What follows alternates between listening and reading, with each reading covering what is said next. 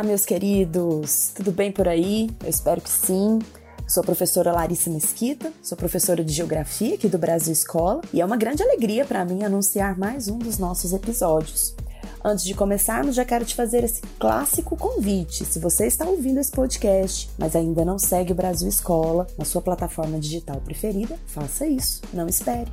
Siga-nos e fique por dentro de todos os nossos conteúdos em formato podcast. Olha só, nosso tema hoje é super importante, muito interessante e extremamente atual. Dá para imaginar um mundo moderno sem fontes de energia? Não dá, né? Sabe quando você fica sem eletricidade na sua casa? Parece que a gente está de pés e mãos atados, não é mesmo? Bom, queridos, o fato é que nós estamos cada vez mais dependentes das fontes energéticas. Isso, né, se deve especificamente a partir da primeira revolução industrial. E essa dependência só vai aumentando. Mas veja bem, todas as fontes de energia utilizadas pelos seres humanos geram algum tipo de impacto ambiental. E há uma preocupação mundial a respeito dessa questão, né? A, como é que a gente vai equacionar o uso das energias com os mínimos impactos ambientais? É sobre isso que a gente vai falar, certo? Fontes de energia e os seus efeitos.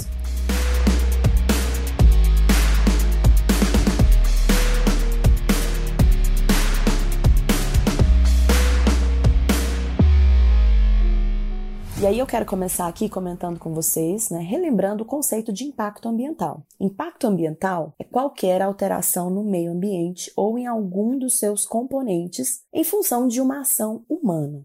Como as fontes energéticas em geral são processadas para que nós possamos utilizá-las, é natural que esses impactos aconteçam. Nós temos um leque muito grande de fontes de energia utilizadas pelos seres humanos no mundo e, assim como esse leque é grande, os seus impactos também. É preciso considerar, queridos, antes de iniciarmos aqui né, a lista dos impactos, que determinadas fontes podem provocar mais ou menos impactos. E o século XXI é um século de desafios aos países do mundo nesse sentido. É preciso desenvolver fontes energéticas que sejam renováveis, que sejam baratas e que tenham um mínimo custo ambiental. É uma equação nem sempre muito fácil de se encontrar um resultado. Então cabe a todos os países, através das suas políticas públicas, né, buscar aí soluções para que a humanidade seja dependente de fontes que sejam cada vez menos impactantes no meio ambiente. Bom, e para iniciar aqui a nossa conversa de fato, eu vou falar para vocês aqui é, como é a dependência mundial em relação às fontes de energia. Os dados são do ano de 2021, tá? E são divulgados pela Empresa Brasileira de Energia, né? um, um órgão do governo federal do Brasil. Olha só, o mundo depende principalmente dos combustíveis fósseis, Petróleo e seus derivados correspondem a 31,5% da matriz energética mundial. O carvão mineral vem em segundo lugar, com 26,9% de dependência, e o gás natural em terceiro, 22,8%. Se nós somarmos esses três, nós vamos perceber que mais de 70% da energia utilizada no mundo é proveniente, então, dos combustíveis fósseis. A energia nuclear é responsável por 5% da matriz energética, a biomassa 9,3%, a energia hidráulica apenas 2,5% e todas as outras fontes energéticas, solar, eólica, geotérmica, marimotriz, somam apenas 2%. Eu acho que ficou claro para todo mundo que a base energética do mundo ainda está assentada nos combustíveis fósseis. Vamos começar por eles então. Pessoal, o petróleo, o gás natural e o carvão mineral, ou seja, os combustíveis fósseis, né, são matérias-primas, são elementos naturais, não são renováveis, uma vez que eles precisam de milhares até milhões de anos para serem feitos né, pela própria natureza. E essa matriz energética que se assenta nesses combustíveis fósseis erra muito do ponto de vista dos impactos. Porque o impacto ambiental causado por esses tipos de combustíveis vem da utilização das suas, nas suas usinas termoelétricas. Usina termoelétrica é aquele local em que esses combustíveis são queimados para aquecer a água, provocando um vapor que movimenta turbinas e gera eletricidade. E nesse processo de queima, muitos gases tóxicos são despejados na atmosfera, né? contribuem diretamente, portanto, com o aquecimento global. São os chamados gases do efeito estufa, os famosos GEs. Agora, os combustíveis fósseis, eles não geram apenas eletricidade. Né? É, o petróleo é uma matriz energética importantíssima uh, na questão dos combustíveis veiculares. A queima da gasolina, do óleo diesel, são também muito poluentes à atmosfera. Esses são os malvados das fontes de energia. São muito mal vistos, são fontes extremamente poluentes. E segundo o relatório divulgado pela ONU em agosto de 2021, eles são os grandes responsáveis pelos efeitos negativos já verificados na atmosfera terrestre, relacionados aí a esse conjunto conhecido como aquecimento global. Portanto, além de caros, além de não renováveis, são altamente poluentes. E aí fica aquela pergunta, né? Se são tão nocivos, como é que eles se tornaram a base da matriz energética mundial? Né? E o que fazer para mudar essa situação? Bom, os desafios são muitos, né? Afinal de contas, nós estamos falando aqui de setores extremamente importantes e tradicionais para a economia global. Existem outras propostas energéticas, né? O que cabe agora são os governos e a sociedade civil se envolverem em projetos que possam então substituir gradativamente a utilização desses combustíveis que são tão nocivos para o meio ambiente. Bom, vou citar aqui a energia nuclear, que embora não seja muito utilizada no Brasil, ela corresponde aí a menos de 2% da nossa matriz energética, mas representa mais de 5% da matriz energética mundial. E em alguns países, a energia nuclear já é, é a energia que se sobrepõe, né, aquela que é predominante.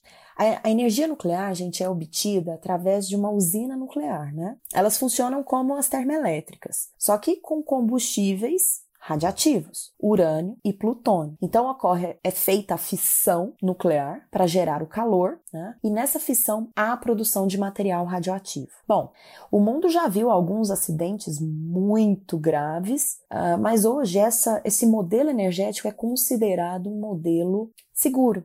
Embora, né, claro, os riscos de, com acidentes estejam sempre aí no ponto de preocupação, mas a evolução tecnológica fez com que essa fonte de energia possa ser produzida hoje em larga escala com mais segurança. A questão é que se um acidente ocorre no sentido de vazamento de material radioativo ou até da explosão do reator, os efeitos são muito grandiosos, né? Além de afetar um, uma escala geográfica muito grande, muitas vezes um número muito grande de pessoas, né? esse material radioativo contamina o solo e a atmosfera por muitos anos. É um tipo de impacto que o mundo não quer ver. É, com exceção desses, desses problemas, né? desses riscos, a energia nuclear é uma energia limpa para a atmosfera. Enquanto ela está sendo produzida em segurança, ela não gera gases poluentes, não polui água, não polui solo.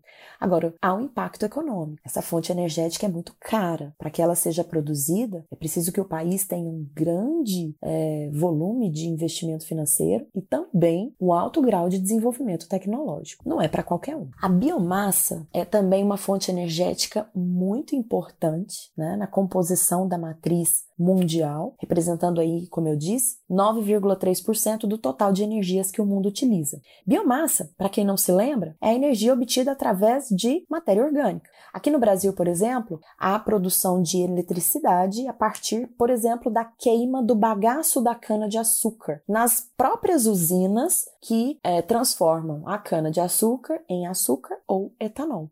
Então, a queima desse elemento, o bagaço da cana, gera calor, né? E esse calor, então, vai produzir eletricidade. Não há poluição atmosférica uma vez que, por ser de origem orgânica, né, os gases emitidos não são poluentes mas eles podem causar problemas respiratórios. E o impacto ambiental desse tipo específico de, de fonte energética está no mau cheiro que as usinas causam, né? E que pode afetar aí um, uma vasta área, incluindo cidades, que acabam sendo comprometidas com esse efeito. Bom, e o componente mais importante da matriz elétrica brasileira, hein? Que é a hidroeletricidade.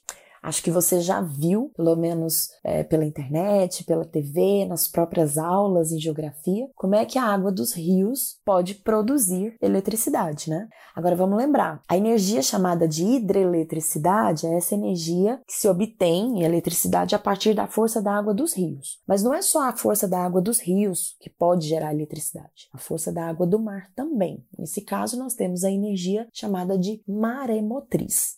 Aqui no Brasil, as hidrelétricas são responsáveis pela produção da maior parte da eletricidade que abastece o nosso país, né? Então, a força da água dos rios fazem as turbinas da, da usina girarem e criar, portanto, a eletricidade.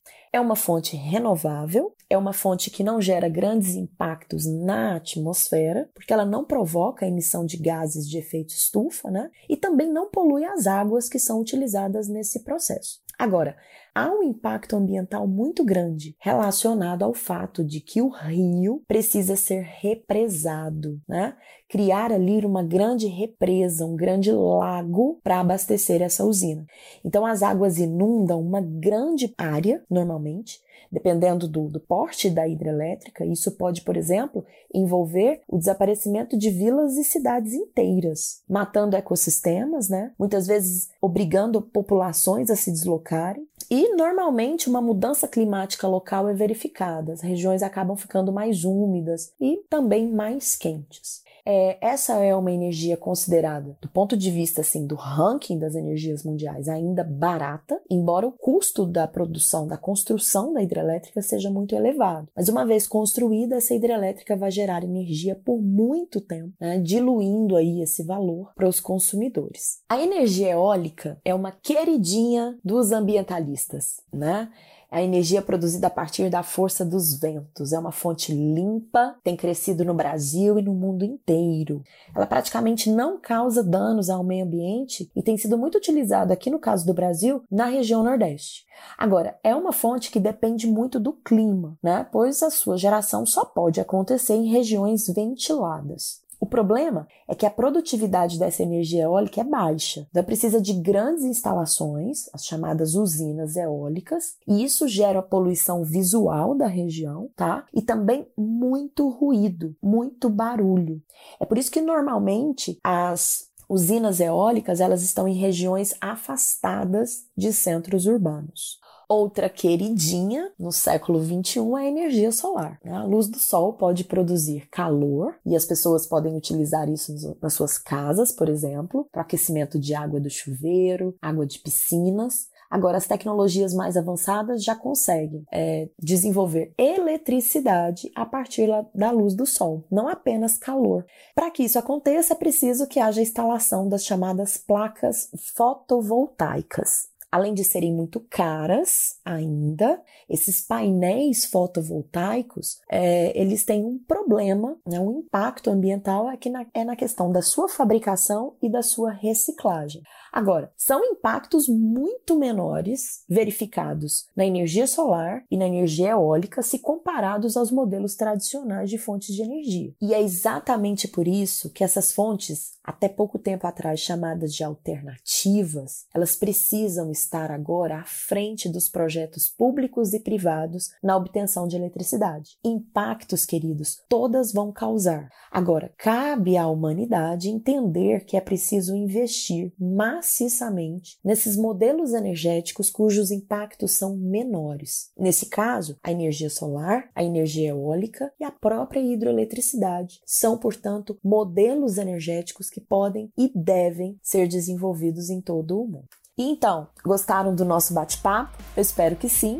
Eu já estou indo embora, mas antes de me despedir, eu quero aqui ó, deixar outros convites para vocês se inscreva no nosso canal do YouTube. Vocês vão adorar o canal do Brasil Escola no YouTube. E também siga o Brasil Escola nas redes sociais. Eu tenho certeza que vocês vão encontrar muita informação, bastante ajuda nos seus estudos. Tchau, tchau, queridos. Até a próxima.